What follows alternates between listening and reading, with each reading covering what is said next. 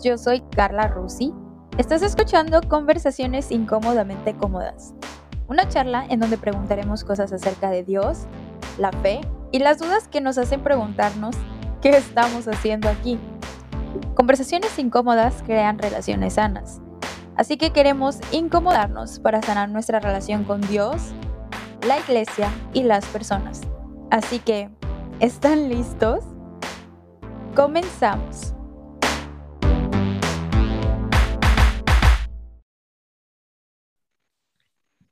Yeah, yeah, yeah. It, it, it's it's amazing for me. All these you uh, you are um, commenting and, and sharing with us, and uh, uh, I, I, was experimenting uh, something uh, particular when I had my encounter with Jesus, uh, and I started to to doubt about my purpose and about my dreams and about what I'm doing. I'm a musician. And when I uh, had this uh, encounter with Jesus, I started to asking me if I choose the right um, career mm-hmm. or if I I was in the in the right path. Uh, uh then I started to read uh, um, Rick Warren's uh, "A Life with Purpose." Uh, that that book, uh, and and I wanted to to find the answers. Um, I, I I was very um, I don't know how to say it. I, I was very say it, say it in español. Yeah, ansioso, ayúdenme amigos, de pronto estoy un poco nervioso. He was, dale, dale. he was anxious. Anxious, yes. Uh, because I want answers to that mm. book. I wanted that that book uh, uh, told me or tells me tells me well, if I had to change the career or uh, I have to study another thing or if I have to being a priest. Uh, I, I don't know. I mm-hmm. I start to to to doubt to have many doubts. Mm. I'm sorry for for the English. Uh, very. Uh, no, it's amazing. You're great. yeah. And thank you for thank you for speaking English to me. no, and I'm I'm I'm pretty nervous. I'm like a, a fan. Uh, uh, you know, I like the. Oh yeah, this is amazing. This, this uh, uh, yeah, fan mode. So I'm, I, I don't know. I, am And and so no, this is great. So so you so when you had an encounter with Christ, you then said, it, it was also came along with a moment of, oh, am I choosing the right career path? God, what do you want from me? And so then you, you know, you found a book, you know, the the life with live life with purpose kind of book from Rick Warren, yes, totally. right? And and then you're trying to say, okay, is it a different career? Do I need to? What do I need to do? Do I need to become a priest? What do I do? and, all, and all I found was that you are saying relationship. Mm. All the book was saying to me relationship, just relationship with God. Wow. And I don't want that. oh, oh, oh, oh, You want yeah, more. Yeah, you, you want a path. You want steps. Yes, yes. That that that was uh, what I, I am looking for. Yeah. Mm-hmm. And now I can I can uh, look uh, look look that that time in my past, and I'm find so I, I found so so many uh, answers now, but eight years later, how mm. what can you say to the to, to people who are um, struggling with these um, thoughts? Mm-hmm. Wow. With with all these insecurities, mm-hmm. with all these um, I don't know how to say it. Yes, eh, con todas estas yeah. inseguridades, all these insecurities. Yeah, with insecurities. Yeah, with mm -hmm. all insecurities and yeah. thoughts. mm-hmm. and doubts doubts about our purpose like if yeah. we're in the right place if we're doing the right thing um it's so it's such a good conversation friends this is so good um i i get really excited about it because i'm hopeful that as we as we do come to god in prayer and we try to grow our relationship with him and grow in hearing his voice that there will be moments that we sense that he's speaking to us and it's something bigger you know? Um, i think there will be moments. And uh, i'll tell another story. Um, uh, I'll tell a few stories. And one of the things that's coming to mind for me is that a lot of this has to do with if you're trying to like set to find out, discover your purpose in life and what your ultimate purpose and how that mixes with the dreams you've had in your heart for a long time. Uh, I think the main thing we need is to learn to hear God's voice. And so I think some of the conversation here, I want to keep talking about learning to hear God's voice, which is uh, which is can be difficult but i think act, what i'm learning is it's simpler than we make it. It's he loves speaking to his children.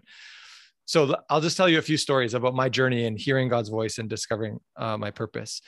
Um, i'd been working for five years as a youth pastor and before it was right around the time when i was deciding whether or not to take a another job as a at another church. Um, and it was before that though and i was i was it was before i was married and i was deciding if uh, I was trying to decide and discover if God, if she was the right one, if she was the one, you know, number. Do you guys have that in uh, in in Espanol? It's like the one, you know, the person, the number yeah. one person for you, you know, and like we would call it the one, you know, like the is she the, La indicada. Yeah. yeah, is are they the one? And so I'm like, okay, God, is she the one? And I was praying about that and thinking about that a lot. And then um, I also, because I just finished this job at a church, I was finishing and I was trying to decide what do I do for my career next? Do I continue to try to do ministry work like as a job as well as, or just as a volunteer? And so I was thinking about that. And my friend Mitch, uh, he was very wealthy. He's a very successful businessman, multi-million dollar businesses, you know, and um, and I was, he's my friend. He's older. He was 15 years older, kind of a mentor friend of mine. And so I went to Mitch and I said, Hey, Mitch, can I work for you? Like, and be like you and be successful and wealthy. And he, he said, he said, what? No. He goes, you're supposed to do ministry as a job full time. And I was like, well, but Mitch, you do ministry because he was very involved in the church and he would do teaching and stuff. So I said, Mitch, I'll be like you. You do ministry and you make millions of dollars, you know, like this is nice. I want to do that. And and he was like, No, I don't think you're supposed to. I think you're supposed to do ministry full time. I said, Come on. And then he said, Okay. He said, This is what, what we'll do. He says, You go home and fast and pray. And if Jesus tells you you can work for me, uh, he goes, I think I have a, some jobs I think I could get you to start doing. And I was like, oh, right, this is perfect.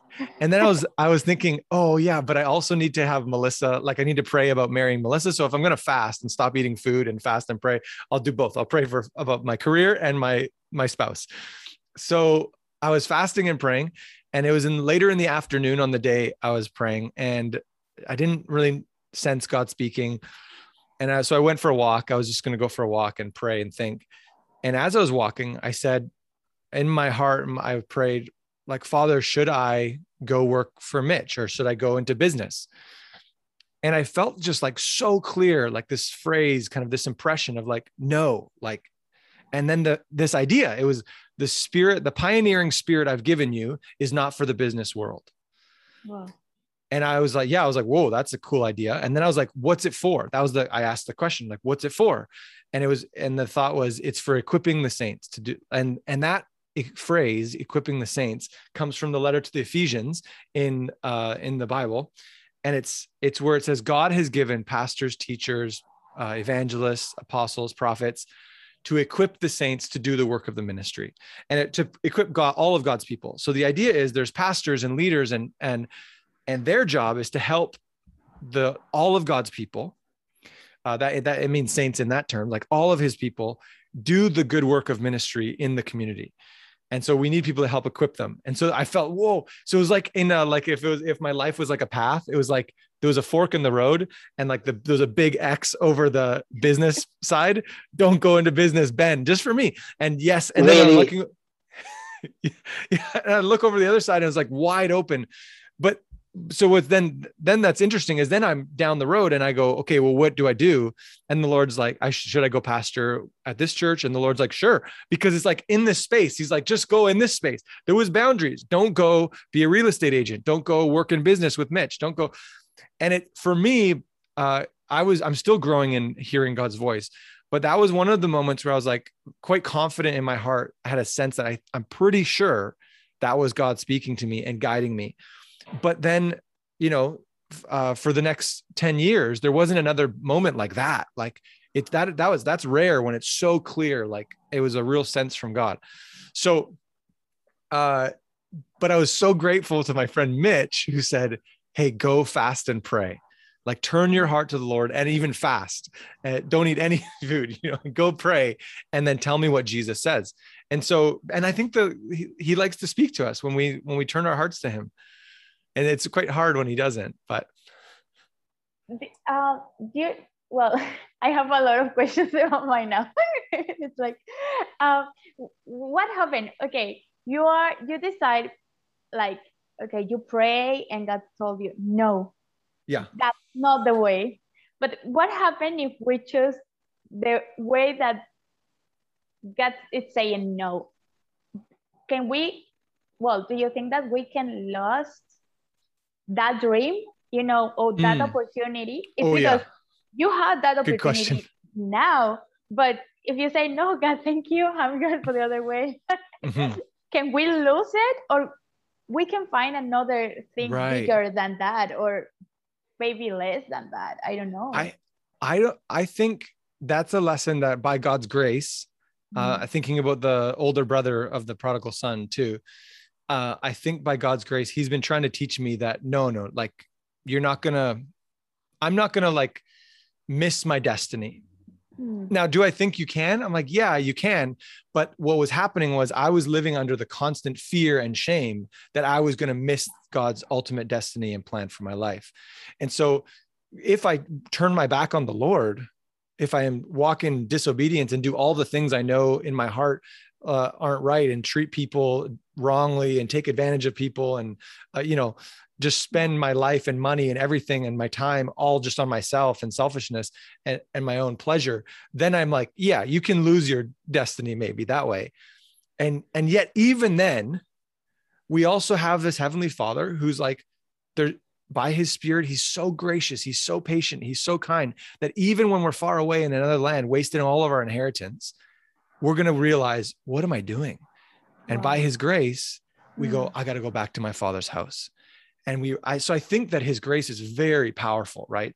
Uh, and i don't know i wouldn't try to make a, a doctrine or a teaching of like oh he he always pulls people back or any you know i'm not trying to make a specific doctrine but i'm just saying if the direction of your heart is towards uh, what the father has for you i think he'll do a lot of things to try to make prepare you to make you uh, become the person uh, he wants you to be. Um, and by his grace we shouldn't fear missing our destiny. It just takes it just then we're living in fear rather than hope and courage and inspiration from the spirit. Uh yeah i i that was a big lesson for me like um and maybe i'll share one other thought that was uh the lord taught me. I was um I, you know, it was before I was married. I was like kissing my girlfriend too much, you know, Melissa. I was kissing her too much. I was like, this is kissing too much kissing. I felt bad. I was like, mm, this, I got to wait till I'm married for more, you know. Yeah. And I was feeling really guilty. Okay. And, and I was thinking, Lord, like, you have to choose someone else for my destiny now. Like, I was really discouraged. I felt so bad. I felt so much shame. And I was like, you have to choose someone else. Uh, and I felt again, it was one of those moments where I felt the Holy Spirit speaking to me. And it, and again, I would say, this is I was prayer, I was thinking, I was praying, and I felt like it was God. Um, I I truly believe it was, but I'm not. Sh- it can't be a positive, you know. But this was the conversation that happened. uh, I was like, Lord, like I'm missing my destiny. And then I felt like the Holy Spirit said, Ask me, ask me. And I was like, Ask, ask you what, ask you what? And like, and it was like, Ask me if you've sinned too much to lose your destiny. And I was like, Whoa, okay. Wow, I was like, okay. I was just walking down the road and I was by my my millionaire friend Mitch's house. Uh, I was staying with him. I was at his house and there was like uh, some horses nearby, and I was walking down the road and I said, will I ever sin so much that I'll lose my destiny? And like really loud in my heart was like, no. And and then uh and then the, I had I the thought came to me, ask me if you ever will. And I said, Lord, will I ever sin so much that you'll like cancel my destiny? And the Lord was just like, no. And for me, it was a very powerful experience, as you can imagine. Um, and again, that's not something I would want to make a doctrine out of. But do you know what it was? Is these stories that just they would haunt me. The story of Moses leading the people out of is, is Egypt towards the promised land through the desert. But then he disobeys this one time and he hits the rock when he's supposed to speak to the rock. And then the lord says okay you don't get to go into the promised land. It's you know samson disobeying and giving into temptation. And it says the spirit of the lord lifted from him. And and uh, you know there's other ones in the old testament um, where the lord's like oh you david you know david hey oh you screwed up. Okay now your kingdom's gonna be torn or you whatever it is like and you're like no no no. I'm like did i do it lord? Did i mess up my destiny? And so i was haunted by those images those biblical images. And i think it wasn't that the the it wasn't that i the the i i don't think the lord was saying oh you could this isn't possible but i think the lord was just saying like if you keep coming to me like this i'm going to keep keep you on the right path acknowledge me and all your like you know like it's it's the wrong fear. He's saying you don't have to fear. I'm a good father. That's kind of the heart of the the what he was trying to tell me. Uh, can i miss some opportunities? Can i miss my purpose? Can i miss i'm like i think so maybe I should have written a book by now. You know, did I miss that? Yeah, it's gone. I didn't write a book by now. You know, like you can, like you can miss opportunities, but in the in the big sense, like can you miss being a child of God, walking with Him, getting to serve His people, love Him? If you keep that up, like I don't, I don't know. I don't think, wow. yeah, just stick with them. In a few minutes, you you open your heart to us. Thank you so much, and you touch a very special point: fears Mm. Can you share with us um, the, compar the comparison yeah. versus fears and faith? Wow. All mm. people are on the way, and God, every time, every moment, are calling us and tell us, son, daughter, turn around, come here. But in the way, on the way, we have in front of us mountains. We have to swim. We have mm -hmm. a lot mm-hmm. of things that we have to do. Can you share with us your thoughts about fears and faith? Mm -hmm. I love that question, Ellie. Thank you. Yeah. Um, I, you know, I think there's some fears that are good, mm. right? I think a fear of the Lord is good, a reverence, a respect for the Lord, but not a, a fear like I would always be afraid to come to him because he's a good father. I think fear of heights is good. I think fears of spiders and snakes is good. I think I think fear of like even the pandemic, like COVID, is good uh, mm-hmm. because, but not in like. But then you go, oh, but there's a limit. If you're afraid of of you know traffic or driving in a car it's like it, it can expand so much that you live in fear.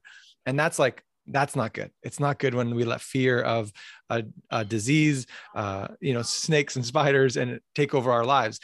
And some of or for all of us our our experiences through life cause us to be more afraid of some things other than others. Uh, physical things but then also emotional things or the unknown you know that we can wrestle with the big fears of the unknown and the things that might happen um i was talking with uh you know oh, i was going to maybe share a story like about uh, i was talking with this this friend, close, someone who's close to me, about uh, you know they're really afraid that their marriage would fail.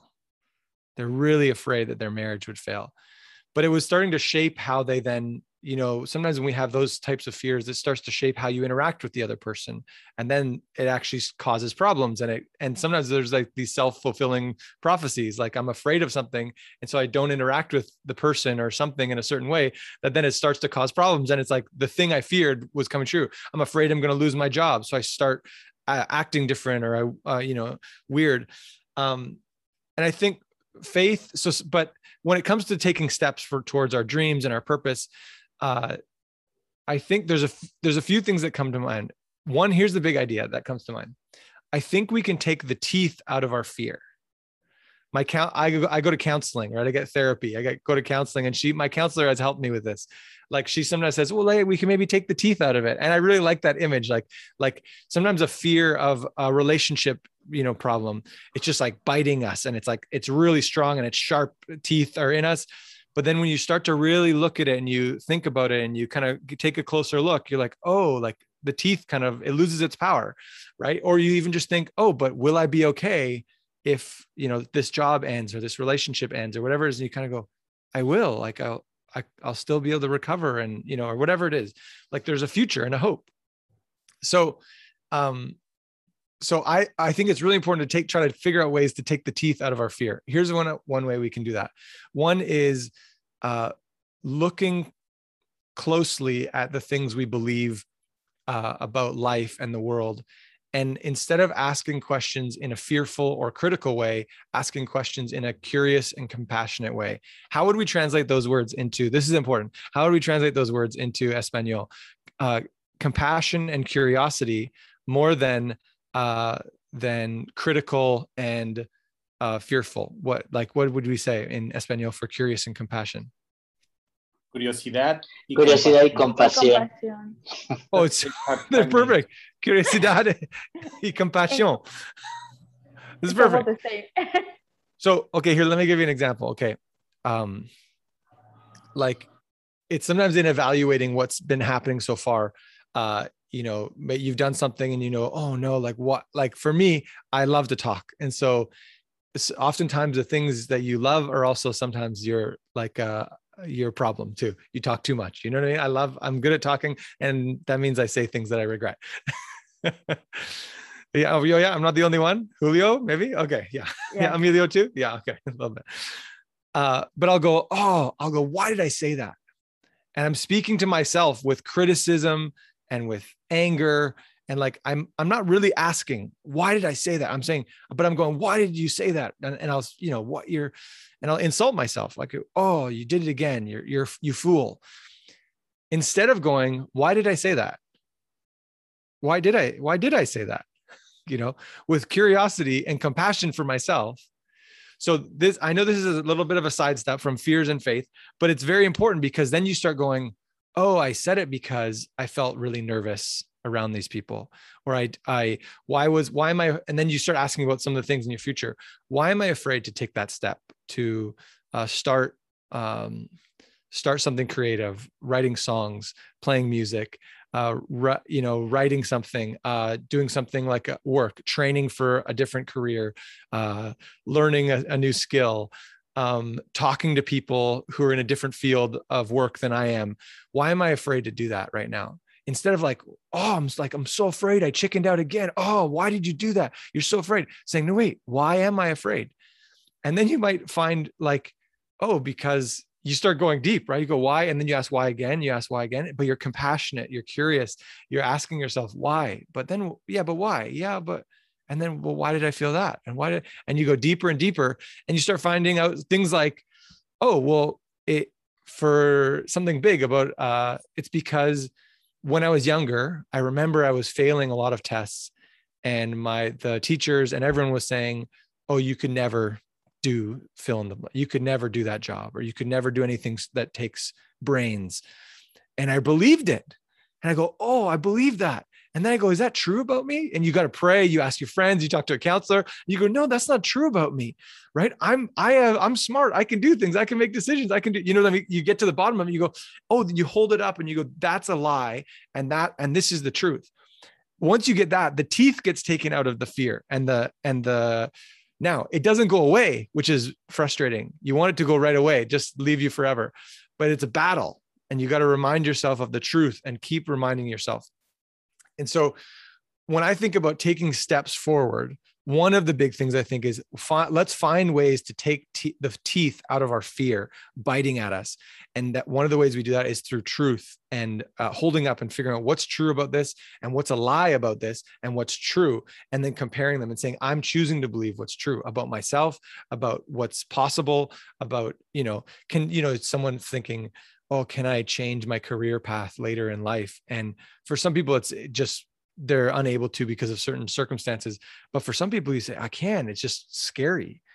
Right.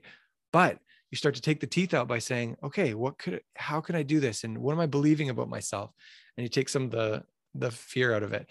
So, I mean, I'm just kind of talking around, but, but the, the other thing that comes to mind is, is, is when you're facing fear with faith, sometimes faith is just a little step so fear versus faith, uh, about changing careers, about as pursuing a relationship, about uh, you know creating something and showing it to others.